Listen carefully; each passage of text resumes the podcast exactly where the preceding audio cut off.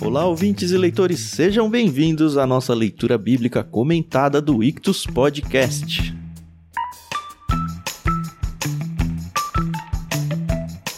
Eu sou Thiago André Monteiro, arroba Vulgutan. Estou aqui com a Carol Simão e o Tiago Moreira para a gente entrar no capítulo 14 do livro de Lucas. Bom dia, meus amigos, tudo bem? Bom dia, pessoal, tudo bem? Aqui é a Carol Simão e eu acredito que hoje sim vai ser o programa mais curto no livro de Lucas. Lê de Vamos engano, ver. Carol. Sem promessas. É. Bom dia, pessoal. Muito bom estarmos juntos novamente. Lucas 14, estamos avançando bem. Alguns temas que já apareceram, alguns temas novos, mas isso é interessante comentar um pouquinho sobre esse capítulo com vocês. Aliás, antes da gente fazer os agradecimentos iniciais, eu não queria perder essa deixa do Tiago aí. Caramba, como Lucas se repete, né? Eu já tinha lido tantas vezes o Evangelho, mas acho que com profundidade que a gente tá fazendo, nunca. E, de fato, assim, muito, muito recorrente alguns assuntos, né? Impressionante. Às vezes eu estudando e falo, caramba, o que, que eu vou falar de novo aqui no LBC? Nem dá mais pra falar, já falamos tantas vezes. Mas é aquela história, né? A Bíblia, ela fica se repetindo pra encucar, né? Pra usar uma palavra chique aí, né? Pra encucar aquelas ideias na nossa cabeça. Mas a gente chega lá. É, e também porque a gente não começou ainda a comentar, né? Mas também porque eram temas muito presentes e recorrentes na cultura, né? Então Jesus teve que lidar diversas vezes com situações relacionadas ao sábado, com situações relacionadas a, a questões muito fortes na cultura deles, que talvez não são tão fortes na nossa hoje, né? É verdade. Mas vamos lá, temos que agradecer a editora Mundo Cristão por emprestar pra gente a NVT para usar nesse projeto. Obrigado, editora Mundo Cristão. Se você tem interesse em ter uma NVT, eu realmente incentivo que você tenha, eles têm várias edições de Bíblia, então tem mais pra menininha, mais pra menininho, Bíblia de estudo, que é fantástica a Bíblia de estudo. A gente sempre deixa um link aí embaixo para você fazer a compra da sua NVT. E se você quiser comprar qualquer coisa e ajudar a gente também, a gente tem o nosso link na Amazon. Você nunca paga mais nada por isso, mas sempre uma parte do valor que você comprar acaba vindo pra gente. Então é uma forma muito boa de você abençoar o nosso ministério. Sempre que você for fazer compras na Amazon, então, parte do link ictus.com.br/amazon que você ajuda a gente sempre. Queria agradecer também a Maria Lídia por emprestar pra gente a trilha sonora que a gente usa de fundo. Você já deve estar super acostumado com essa trilha e eu realmente torço para que um dia ela coloque isso nos streamings e aí você possa ouvir só essa trilha.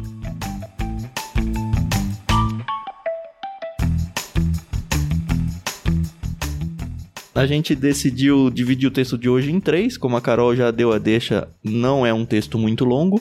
Eu vou fazer a leitura da primeira parte, a Carol vai fazer a leitura da segunda parte e o Thiago Moreira vai encerrar fechando. Fico feliz que vocês dois estão aparentemente melhores da voz em relação ao episódio anterior, né?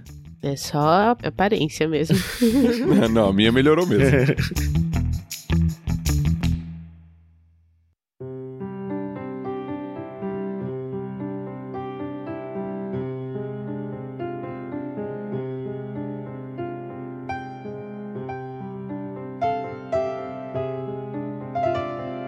Muito bem, então, capítulo 14. Eu vou fazer a leitura do verso 1 até o verso 14 também.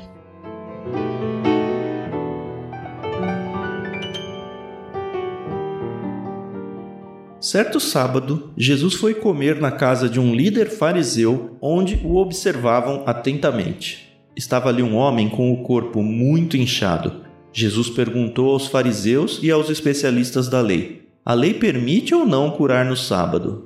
Eles nada responderam, e Jesus tocou no homem enfermo, o curou e o mandou embora. Depois perguntou a eles: Qual de vocês, se seu filho e seu boi cair num buraco, não se apressará em tirá-lo de lá, mesmo que seja sábado? Mais uma vez não puderam responder. Quando Jesus observou que os convidados para o jantar procuravam ocupar os lugares de honra à mesa, deu-lhes este conselho: Quando você for convidado para um banquete de casamento, não ocupe o lugar de honra. E se chegar algum convidado mais importante que você?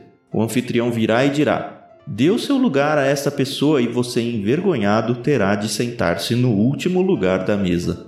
Em vez disso, ocupe o lugar menos importante à mesa. Assim, quando o anfitrião o vir, dirá: Amigo, temos um lugar melhor para você. Então você será honrado diante de todos os convidados, pois os que se exaltam serão humilhados, e os que se humilham serão exaltados. Então Jesus se voltou para o anfitrião e disse: Quando oferecer um banquete ou jantar, não convide amigos, irmãos, parentes e vizinhos ricos. Eles poderão retribuir o convite e essa será sua única recompensa. Em vez disso, convide os pobres, os aleijados, os mancos e os cegos. Assim, na ressurreição dos justos, você será recompensado por ter convidado aqueles que não podiam lhe retribuir.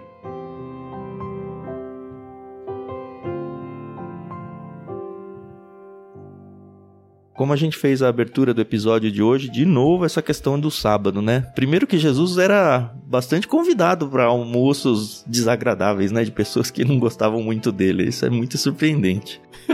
e segundo que, de novo, sábado, né? Se algum dia alguém vier, ah, qual que é aquela passagem que Jesus recrimina o sábado, loucura no sábado, você fala, ó, lê Lucas ali que tem vários. Né?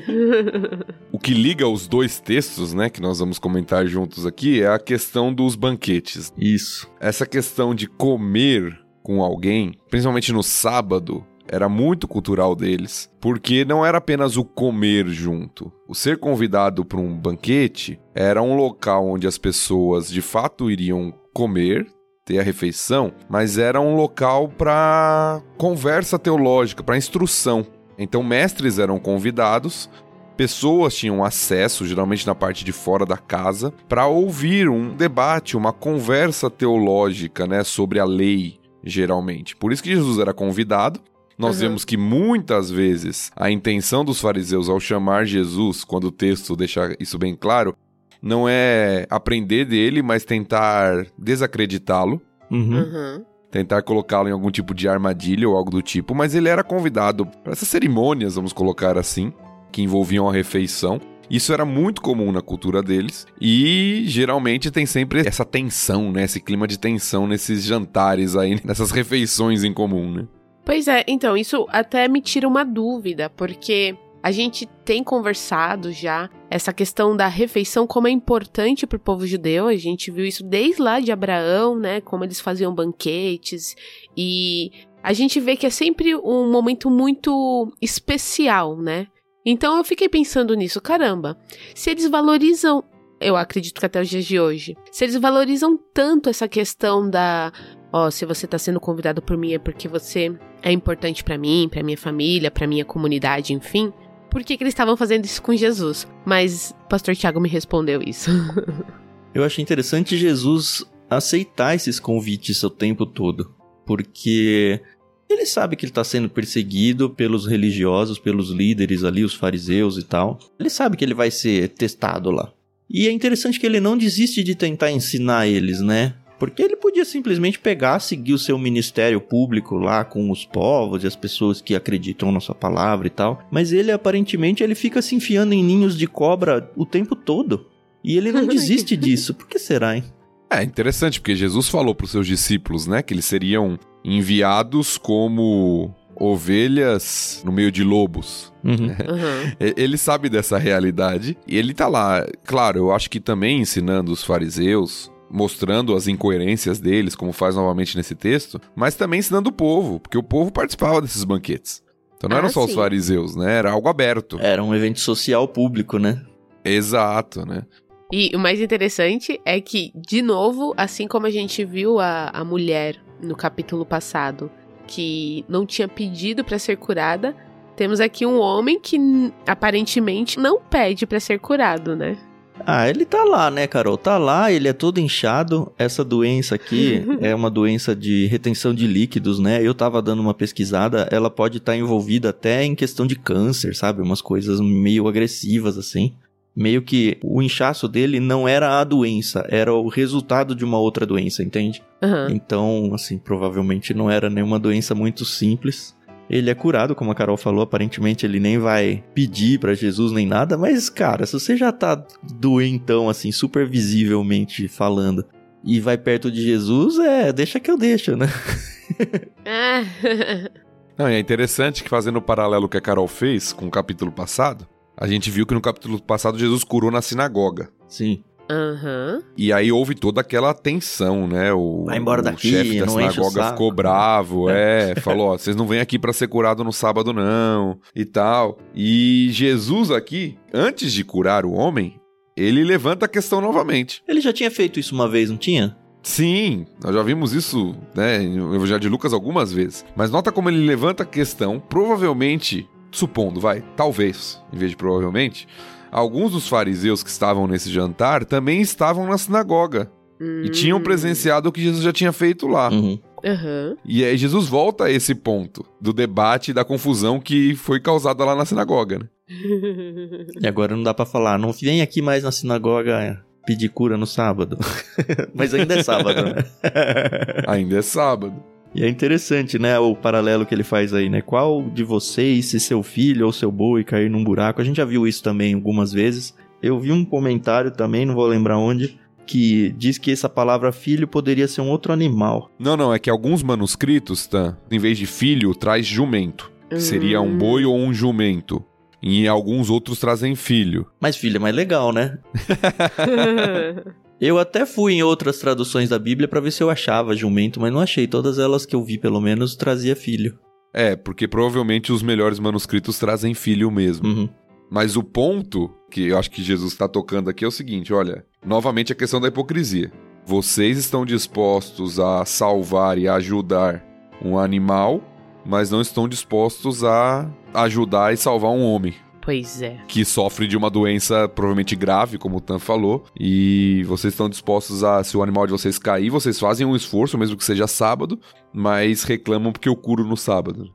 E é interessante que ninguém pode responder, né? Porque não tem resposta, né? Da mesma forma que foi no capítulo passado que as pessoas ficam, caramba, o que, que eu vou reclamar aqui? Lembra que eles ficaram, acho que envergonhados, alguma coisa assim, né? E, e não falaram nada.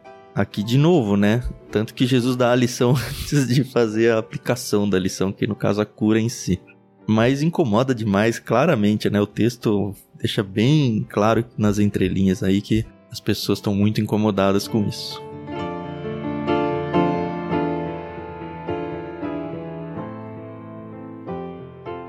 E quando a gente vira pro verso 7 em diante, eles ainda estão nessa refeição. Eu acho que esse texto é interessante para mostrar pra gente como era o contexto das refeições, como o Thiago meio que já deu a deixa no início do episódio aí.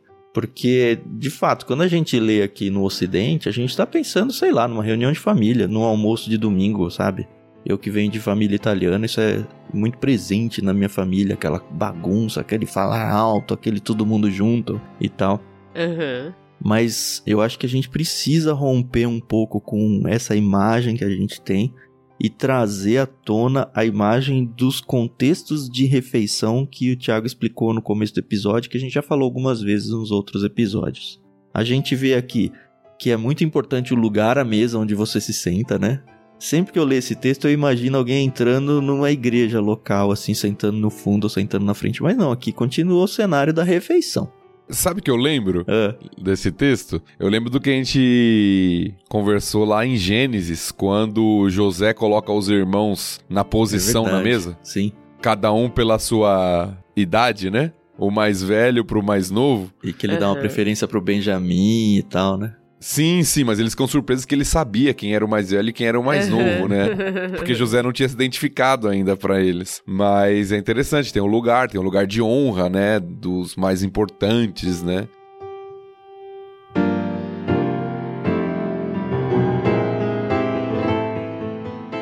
E tem uma outra coisa aqui que vai explicar um pouco de por que que ele fica falando, não, ó, você não convide e tal, que na verdade pode parecer muito estranha essa instrução de Jesus, né? Quando ele fala, ó, não convide os seus amigos, os seus irmãos, os seus parentes, convide outras pessoas que não podem te retribuir. Óbvio que Jesus aqui não está dizendo que você não deve comer com as pessoas. Porque, de novo, é importante a gente tirar do contexto o nosso sentido de comunhão numa refeição e o objetivo das refeições no contexto deles. Se a gente trouxer para o nosso, fica mais estranho ainda não vá comer com os seus amigos, com os seus familiares. Por quê? Lá eram eventos sociais quase solenes. Acho que eu posso até tirar esse quase da frase. Talvez um paralelo interessante para quem gosta de livros de época, sei lá, a gente já leu no literário Jane Austen, por exemplo, é meio que um paralelo aos bailes, vai, que eles faziam. que, que eu quero dizer com isso? Você é uma família de classe média. Então você dá um evento social, convida só pessoas, no mínimo, no mesmo estado social que você, classe média também, mas também tenta chamar pessoas de classe média alta ou até pessoal da realeza. Por quê? Porque quando essa pessoa der um evento também, ela vai se sentir obrigada a te convidar também. E aí era um jeito meio comum, vai, de se conseguir uma ascensão social aos poucos, porque você estava frequentando meios melhores. Então, num certo sentido, você chamar os cegos, os doentes, os mancos, os aleijados aí, os pobres, não fazia nem sentido. Fora que ia trazer desonra para você, porque as pessoas iam ver que você tá se juntando com a gentalha, né? Como diz a dona Florinda. E Jesus quebra isso também, né? É, eu acho que tem isso, né? Principalmente na parte final do texto, essa parte que fala para convidar. Eu acho que entra muito na questão da motivação, como o Tan estava falando. Por que, que eu tô oferecendo um banquete, né? Por que, que eu tô oferecendo um jantar para pessoas que já têm condições e eu tô oferecendo para elas para que elas me enxerguem como alguém importante e depois me retribuam? Ou eu tô oferecendo para aqueles que eu sei que eu não vou ter nada em troca? Uhum que eu sei uhum. que não tem como me retribuir de alguma forma. Então, muitas vezes, em muitos textos, Jesus fala sobre isso, né? Porque toca na questão dos motivos, né? Uhum. Porque eu posso dar uma festa, vamos tentar aplicar para os nossos dias, né? Deixar mais contemporâneo. Eu posso dar uma festa, né? Uma festa de aniversário e tal e gastar muito dinheiro, como as pessoas fazem hoje em dia, né? Com uhum. festa, principalmente de criança, né? Sim. Você gasta uhum. muito dinheiro com uma festa e tal e chama as pessoas, mas qual é a motivação que você está fazendo aquilo? Você pode fazer aquilo de uma forma boa, né? Para ter um momento de celebração, de alegria com amigos, de gratidão a Deus e tudo. Você pode fazer isso para impressionar pessoas. Você pode fazer isso para de alguma forma ganhar algum tipo de prestígio ou para ser chamado em outros momentos também, porque você chamou determinadas pessoas. Então, é a mesma questão, né, com aplicações diferentes se dá em nossos dias, que é a questão uhum. da motivação do coração, né? Sim.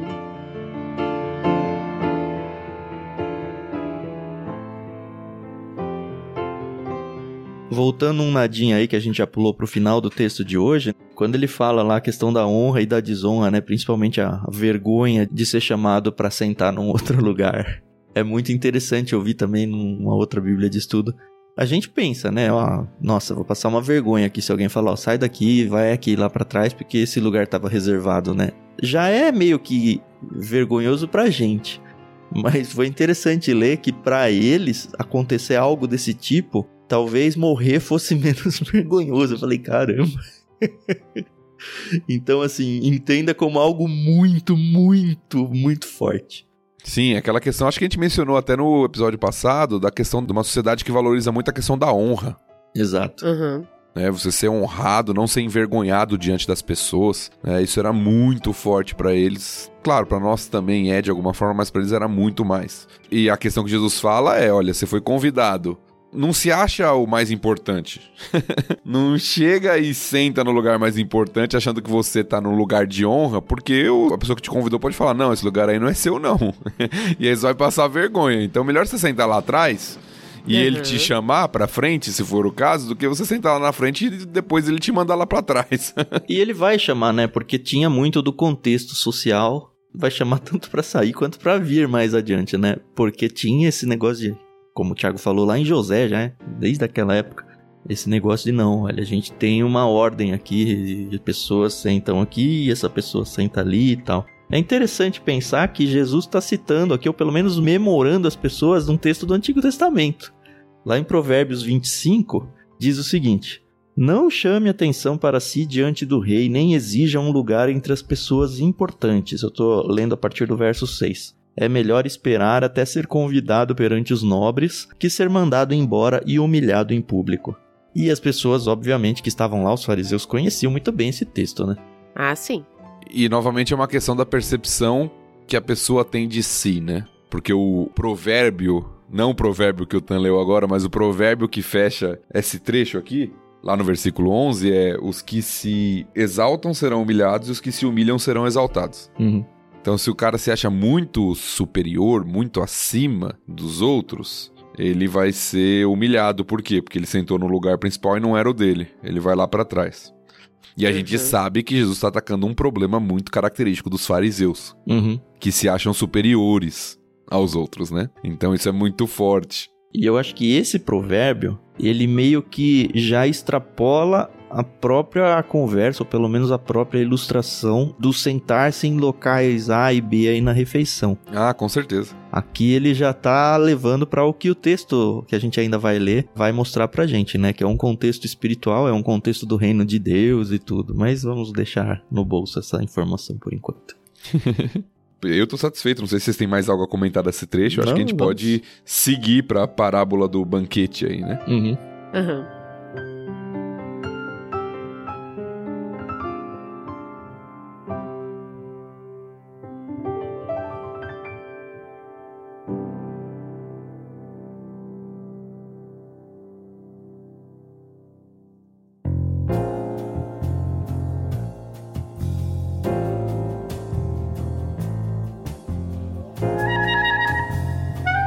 Então vamos lá, Carol vai ler do verso 15 até o verso 24, é isso? Isso, vamos lá.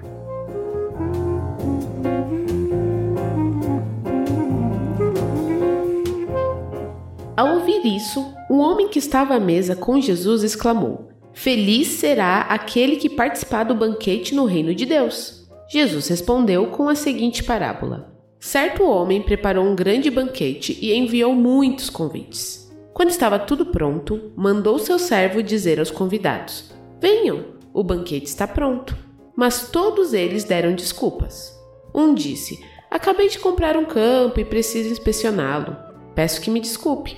Outro disse: Acabei de comprar cinco juntas de boi e quero experimentá-las. Sinto muito. Ainda outro disse: Acabei de me casar e não posso ir. O servo voltou e informou a seu senhor o que tinham dito. Ele ficou furioso e ordenou: Vá depressa pelas ruas e becos da cidade e convide os pobres, os aleijados, os cegos e os mancos. Depois de cumprir essa ordem, o servo informou: Ainda há lugar para mais gente.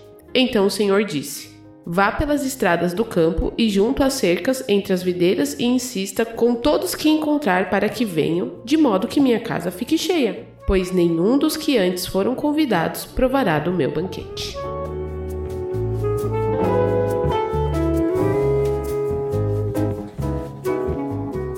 Eu tava estudando aqui. De todas as desculpas que os convidados deram, essa do casamento me chamou a atenção. Hum. E eu li em algum lugar que quando. Não sei agora se vai ser só entre os judeus, como que é. Que quando um casal começava uma família, né? Se casava, eles tinham que ficar um ano longe assim da sociedade, por assim dizer, né? Então, se tivesse guerra, o homem não ia. Não me aprofundei muito nessa pesquisa, mas queria saber se vocês conheciam alguma coisa do tipo. Eu sei a questão de guerra, né? Isso, a questão da guerra você tem lá no Antigo Testamento, lá em Deuteronômio, uhum. Deuteronômio 20, depois quem quiser dar uma olhada lá. O homem, quando se casava, ele ficava isento de ir pra guerra no primeiro ano de casamento. Isso era na lei já do Antigo Testamento. Agora, isso não significava um isolamento da sociedade né? Ah, Até tá. porque a cultura deles é muito diferente da nossa nesse sentido, né? Uhum. Eles moravam dentro do clã, um novo casal, dentro da aldeia. Eles não se isolavam, não iam para um, uma casa separada. Podia até ter uma casa separada, mas era dentro de uma comunidade, quase um vilarejo. Uhum. Uhum. Então não se tinha esse isolamento nesse sentido, de distanciamento, mas se tinha, tinha alguns direitos, vamos colocar assim, por ter acabado de casar, e você não precisava prestar, por exemplo, serviço militar obrigatório. Uhum. não precisava ir pra guerra nesse primeiro ano, porque você era recém-casado, pra você aproveitar esse era um tempo inicial né? com a esposa, né? Um benefício. Isso. Mas certo. não um isolamento total. Pensando na organização logística das festas aqui, eu acho que a gente precisa também explicar alguma coisa que talvez não seja muito natural para os dias de hoje. Primeiro, eles faziam provavelmente, né, dentro desse clã aí do grupo deles, então todo mundo ficava sabendo com antecedência. E tinha dois momentos onde o anfitrião avisava dessa festa. Ele fica até mais ou menos claro nesse texto aqui, mas são dois momentos bem específicos. A gente lê aqui no 16. Jesus respondeu com a seguinte parábola: Certo homem preparou um grande banquete e enviou muitos convites. Então, o que, que acontecia? Ele organizava um evento, mandava com bastante antecedência todos os convites. E aí, quando chegasse o momento da festa, iam os servos dele chamando as pessoas: olha, o banquete está sendo servido, para as pessoas chegarem.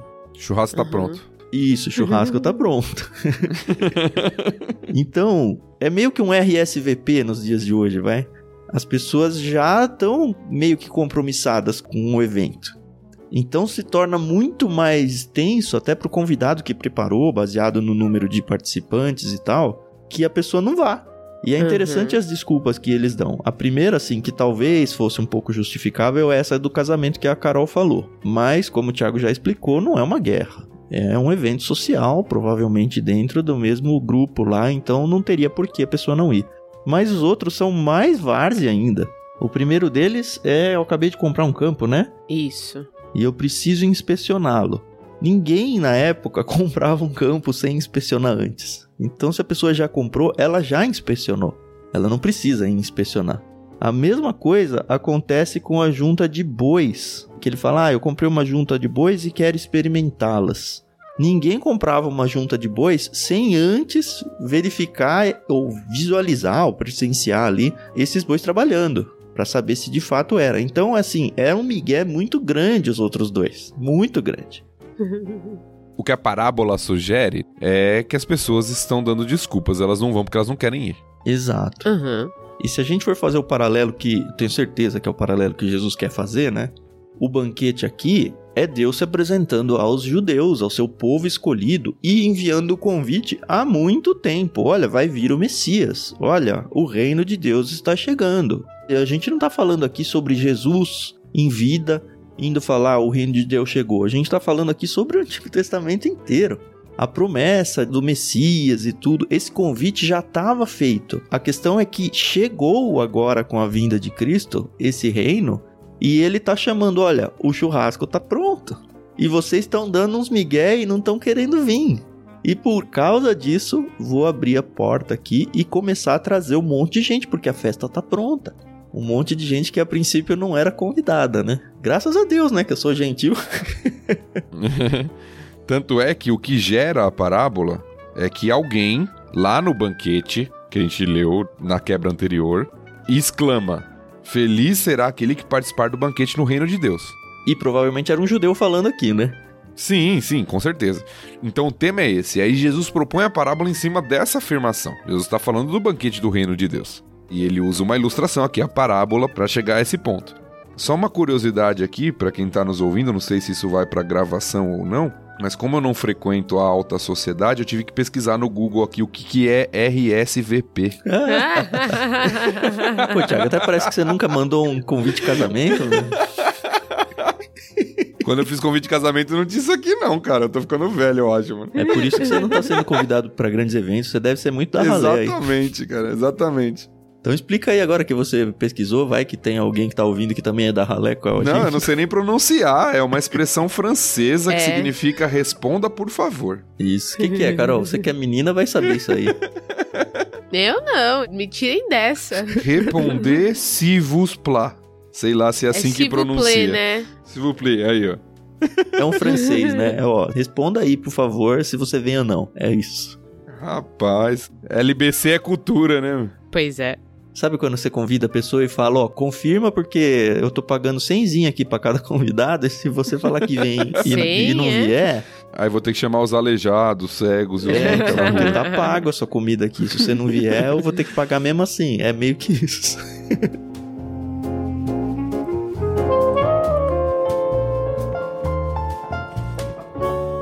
E aqui esse texto faz a ponte daquilo que a gente guardou no bolso na primeira parte do programa, né?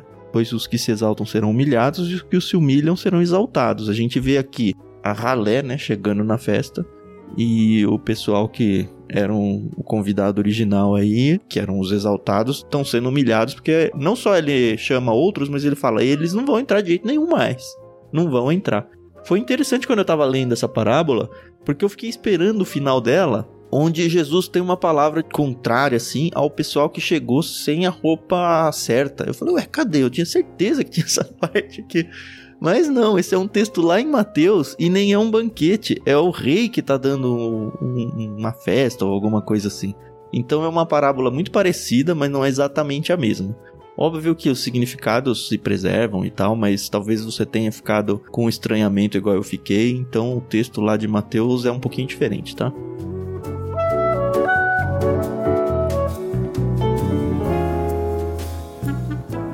É interessante, fala de quatro tipos de pessoas aqui, né, que chegam, que são convidadas posteriormente para o banquete: os pobres, os aleijados, os cegos e os mancos.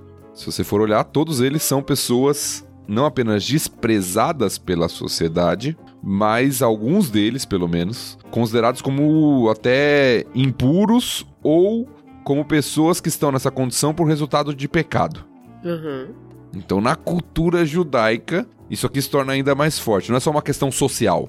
É uma questão social também, mas é uma questão de pureza, dignidade e até de espiritualidade, na visão de muitos dos fariseus. Uhum. Estão ouvindo essa parábola.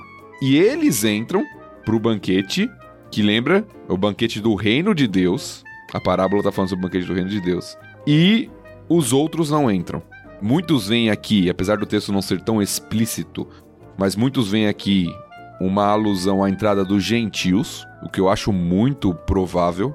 Uhum. Jesus falando daquelas pessoas que eram consideradas para os judeus como impuros e indignos, entrando no banquete, e judeus, não todos, evidentemente, muitos judeus se converteram, mas judeus que não creram em Jesus como Messias ficando de fora desse banquete. Essa é a reversão que o texto traz, que é chocante para eles. Dá a impressão para vocês. A gente já falou um pouco disso no episódio passado, né? Que ah, o reino de Deus às vezes parece que vai entrar todo mundo, né? E às vezes parece que não vai entrar ninguém. Mas dá a impressão de uma abundância aqui, quando ele fala: "Ah, minha casa ainda não tá cheia, chama mais, chama mais, chama mais". Eu creio que sim, eu acho que é um pouco daquilo que a gente falou lá, né? Do grão de mostarda, do fermento, Uhum. que começa pequeno e que vai tomando grandes proporções. Se você olha hoje, por mais que a gente vive numa época que muitos chamam até de pós-cristã em alguns lugares, o evangelho tomou praticamente o mundo. Sim. Os gentios hoje, certamente, são um muito maior número do que os judeus no reino de Deus. a proporção que você tem de gentios que creem no evangelho é enorme. Sim. Então eu acho que tem essa questão sim. Legal. Eu tô satisfeito também com a parte 2. Alguém tem mais algum ponto a colocar, não? Não? Não, de boa.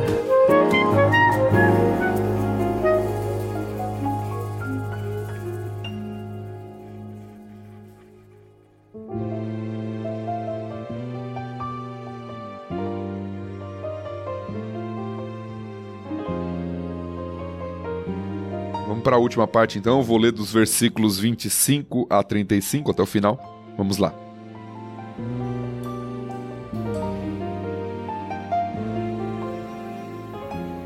Uma grande multidão seguia Jesus, que se voltou para ela e disse: Se alguém que me segue amar pai e mãe, esposa e filhos, irmãos e irmãs, e até mesmo a própria vida mais que a mim, não pode ser meu discípulo. E se não tomar sua cruz e me seguir, não pode ser meu discípulo. Quem começa a construir uma torre sem antes calcular o custo e ver se possui dinheiro suficiente para terminá-la? Pois, se completar apenas os alicerces e ficar sem dinheiro, todos rirão dele, dizendo: Esse aí começou a construir, mas não conseguiu terminar. Ou que rei iria à guerra sem antes avaliar se seu exército de 10 mil poderia derrotar os 20 mil que vêm contra ele? E se concluir que não, o rei enviará uma delegação para negociar um acordo de paz enquanto o inimigo está longe. Da mesma forma, ninguém pode se tornar meu discípulo sem abrir mão de tudo que possui.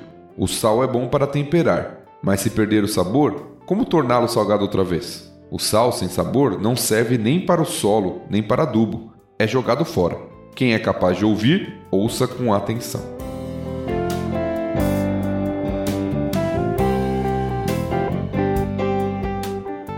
Tá vendo só o que eu falo pra vocês? Às vezes parece que ele fala: Não, não, vai entrar todo mundo no céu. Aí quando você fala: Beleza, fácil. Aí Jesus vem e fala: Não, não é fácil não. Provavelmente ninguém passa. É, eu acho que a grande questão desse texto é Jesus mostrar que é um banquete onde as pessoas são convidadas para entrar, mas que existe um custo, E é alto, né? que é chamado muitas vezes do custo do discipulado, né, do seguir a Cristo.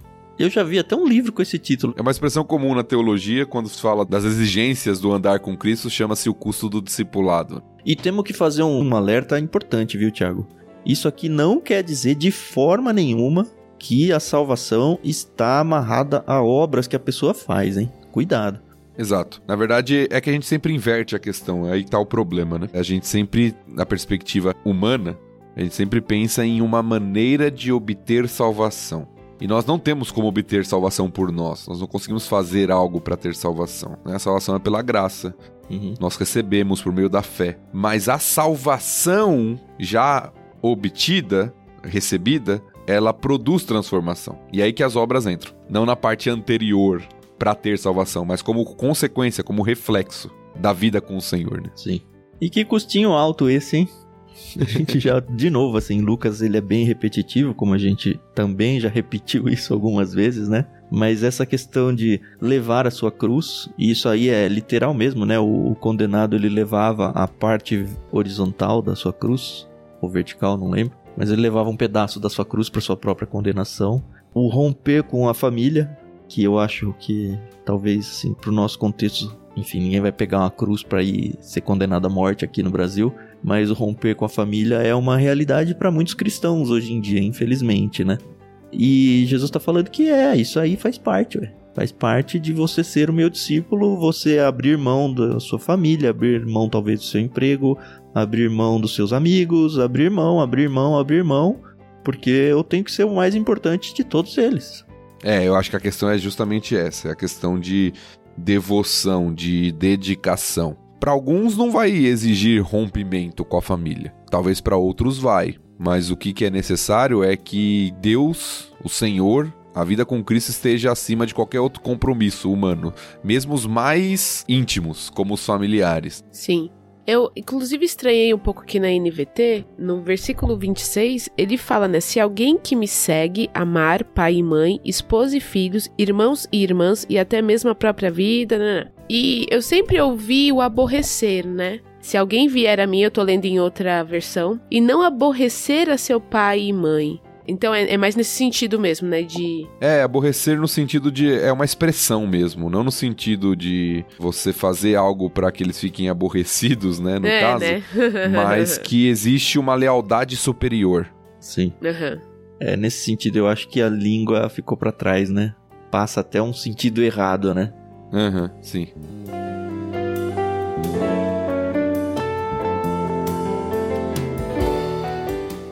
Agora, esse texto aqui é um dos principais que faz eu acreditar naquilo que eu já também defendi alguns episódios atrás, sobre essa questão do evangelismo, não venha tudo de bom e tal, e ficar tentando convencer a pessoa pelos argumentos de olha como é bom. Aqui a gente vê Jesus, óbvio, apresentando o reino e trazendo as pessoas para o banquete e tal, mas ele falando, ó, pensa bem, tem certeza? tem certeza? Olha, os comparativos que ele faz são impressionantes, né? Ó, ninguém vai levantar aqui uma torre sem calcular antes o custo. Olha, ninguém vai para uma guerra sem ter boas chances de vitória, senão não vai. Vai arrumar um jeito de fazer um tratado de paz ou sei lá o que. Então, eu tô te contando a priori qual é o custo de se tornar um cristão. Tem certeza? Essa coisa que que me assusta até. Evangelismo não pode ser propaganda enganosa, né? Isso, é... isso aí. É claro que existem os inúmeros e incomparáveis benefícios do evangelho, mas existe o custo do evangelho verdadeiro também. E é isso que Jesus está levantando aqui, né? Uhum. Uhum. Eu sempre descanso na máxima de que se a pessoa realmente entendeu o evangelho a ponto de experimentar a conversão, e entendeu todos esses benefícios de verdade, esse custo talvez não seja nem custo, sabe? Porque a pessoa vai dizer: Poxa, não tenho que pensar, sem esse Cristo, sem esse Evangelho, eu não tenho mais nada a fazer, minha vida não faz sentido. Uhum. Então, tudo bem. Agora, se você começa a olhar para essa lista que Jesus colocou aqui e falar: Puxa, será que eu estou disposto a abrir mão dos meus amigos? Será que eu estou. Tô talvez você não tenha entendido ainda direito o evangelho. E aí sim, toma cuidado. Que é outra parábola, que é a parábola do homem que achou um tesouro escondido no campo Isso. e aí vendeu tudo o que tinha porque o tesouro era mais valioso do que qualquer outra coisa que ele tinha antes. Quando eu fui ler esse, os últimos versículos desse capítulo, na própria NVT fala que o sal não perde o sabor, né? A gente sabe que Jesus está sendo hipotético. Mas me expliquem o que é essa questão de o sal perder o sabor. Eu entendo que nós, como cristãos, nós devemos ser o sal da terra, né? A luz do mundo. Mas gostaria aí de uma explicação no meu português, por favor. Técnica, é isso? é, Eu li um livro explicando com detalhes o negócio do sal. E aprendi coisas do sal que eu não tinha a menor ideia, né? Ele falou que o sal, o cloreto de sódio, que é o nosso sal de cozinha, né? Ele não perde sabor nunca. O cloreto de sódio Uhum. em si. Ele sempre salga. A questão é que, assim, primeiro a gente tem o contexto, principalmente no sul de Israel ali, o sal como algo muito presente. É um local cheio de especiarias e, enfim, tem o Mar Morto, né? O lugar mais salgado do mundo. Então era algo comum para eles. Isso já é uma coisa interessante de falar. E aí, então, o comentarista que estava falando, bom, se o cloreto de sódio nunca perde o sal, essa ilustração, essa semiparábola aqui de Jesus falando do sal não faz muito sentido. Só que não, porque o cloreto de sódio não é a única coisa chamada de sal. Tem vários sais minerais que inclusive podem estar misturados com o cloreto de sódio e alguns deles não têm sabor. Então tinha outras coisas que também eram chamadas sal, mas não era exatamente o nosso sal que a gente conhece aqui hoje. E alguns Sim. deles realmente não Uhum. tem nenhum sentido, não tem sabor, não tem nada. Outra coisa que eu descobri é que o sal, sal mesmo, ele era usado na agricultura para matar ervas daninhas. Olha só que legal. Enfim, coisas nada a ver. Por isso que fala que ah, ele é jogado no solo. Eu falei, nossa, por que jogar sal no solo? Por causa disso. E aí a ilustração ganha sentido de novo no sentido de que, olha, talvez você seja um sal que não é exatamente sal. Não serve pra nada. Joga fora. Era isso a sua dúvida? é, é. É, é. Foi a explicação que eu li também. A gente pensa no sal hoje, né? Naquele nosso sal que a gente já compra no mercado, né? Que a gente tem na nossa casa. Agora tem vários, né?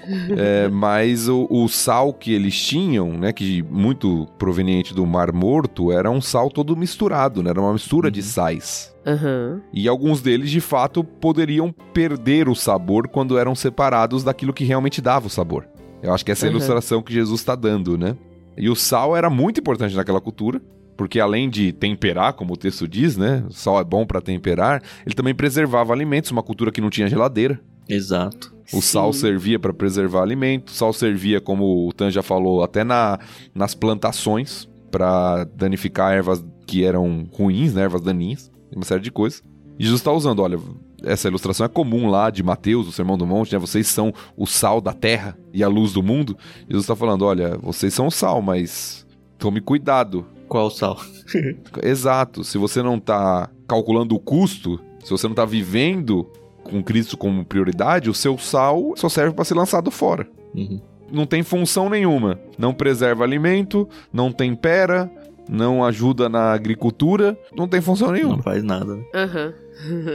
Essa semana eu assisti um vídeo de uma menina lá em Israel. Ela visitou Sodoma, o local que tá em Sodoma. É até hoje, é super salgado lá. É muito legal. Não tem nem animais nenhum, assim. Não tem aranha, não tem escorpião, não tem nada. Nada, nada, nada vive lá hoje em dia. E tem muitos sais, assim. Ela entra em algumas cavernas de sal. E ela falou: Nossa, tô morrendo de vontade de experimentar esse sal, assim. Ela passa a mão na parede assim, é sal, só que em vez de pedra é sal. Bota uma lanterna atrás de um pedaço de rocha e é translúcido, sabe? Muito louco, muito legal. viu? Um lugar muito legal pra visitar um dia. Mas ela experimentou? Não, então ela tava com o guia lá e o guia falou: não experimenta, porque esse sal é venenoso. Nossa. Aí, enfim.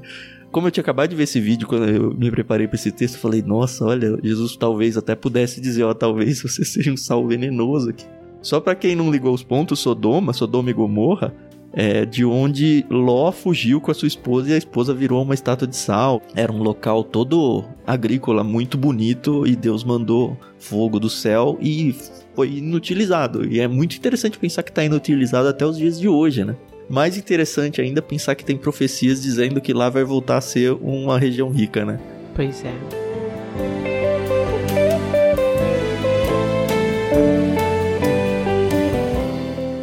E é interessante que o texto termina, né, com uma expressão que a NVT traduz de forma diferente, né? A gente tá acostumado a ouvir, quem tem ouvidos para ouvir, ouça.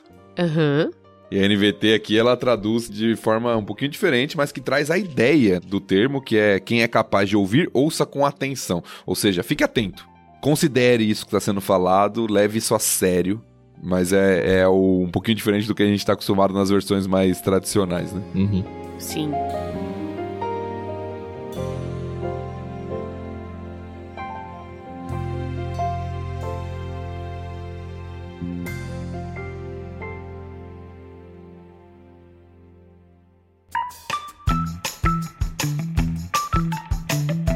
Legal, terminamos o texto de hoje então. Algo mais de alguém que quer colocar? Tô de boa. Não, tranquilo. Acho que foi gostoso conversar sobre esse texto. Foi um texto mais curto, como a Carol prometeu, um episódio mais curto também. A gente não chegou a uma hora dessa vez. Parabéns, hein, Carol? Seu poder de previsão estava ótimo. Foi muito bom realmente estar com vocês aqui. Agradeço sempre a presença do Thiago, da Carol. Eu queria contar para vocês que a gente tá agora com uma comunidade no Discord também, a gente já falou nos últimos dois episódios aí. Fica o convite para que você venha com a gente. A gente tem organizado algumas leituras coletivas por ali, tanto de livros cristãos quanto não cristãos. A gente tem comentado várias outras coisas, o podcast. Tem tudo no nosso site ictus.com.br. Considere com carinho também assinar um dos nossos planos. A gente sempre menciona o plano Vida aqui, que é um plano onde você recebe livros de vida cristã mais prática, assim, oração, devocional, mas a gente tem vários outros planos com vários outros perfis. Conheça tudo lá em ictus.com.br/clube. Com certeza, pelo menos um vai fazer sentido para você ou para outras pessoas, crianças que você tenha na família. A gente tem planos infantis lá também. E finalmente o nosso canal no Telegram que continua vivo, ativo e crescente, graças a Deus, né? A gente tem dois canais no Telegram, na verdade. Um para o Ictus Podcast, que é t.me barra Clube Ictus, e um para o Leitura Bíblica Comentada, que é t.me barra Leitura Bíblica Comentada. Você é muito bem-vindo nos dois. Tanto o Discord quanto os canais no Telegram são gratuitos, então é só você chegar, participar e bater um papo gostoso com a gente. É isso, semana que vem a gente volta, capítulo 15 de Lucas. Tchau, tchau, boa semana para todos vocês. É isso aí, pessoal. Muito obrigada pela paciência, a audiência de vocês. Se vocês tiverem qualquer comentário, a gente está disposto a conversar com vocês, para a gente aprender juntos e crescermos para a honra e para a glória de Deus. Obrigada, até mais. Obrigado, pessoal. Nos vemos então semana que vem com Lucas 15, um capítulo muito especial, com três parábolas muito conhecidas, que vai ser bem gostoso estudarmos juntos também. Até a próxima.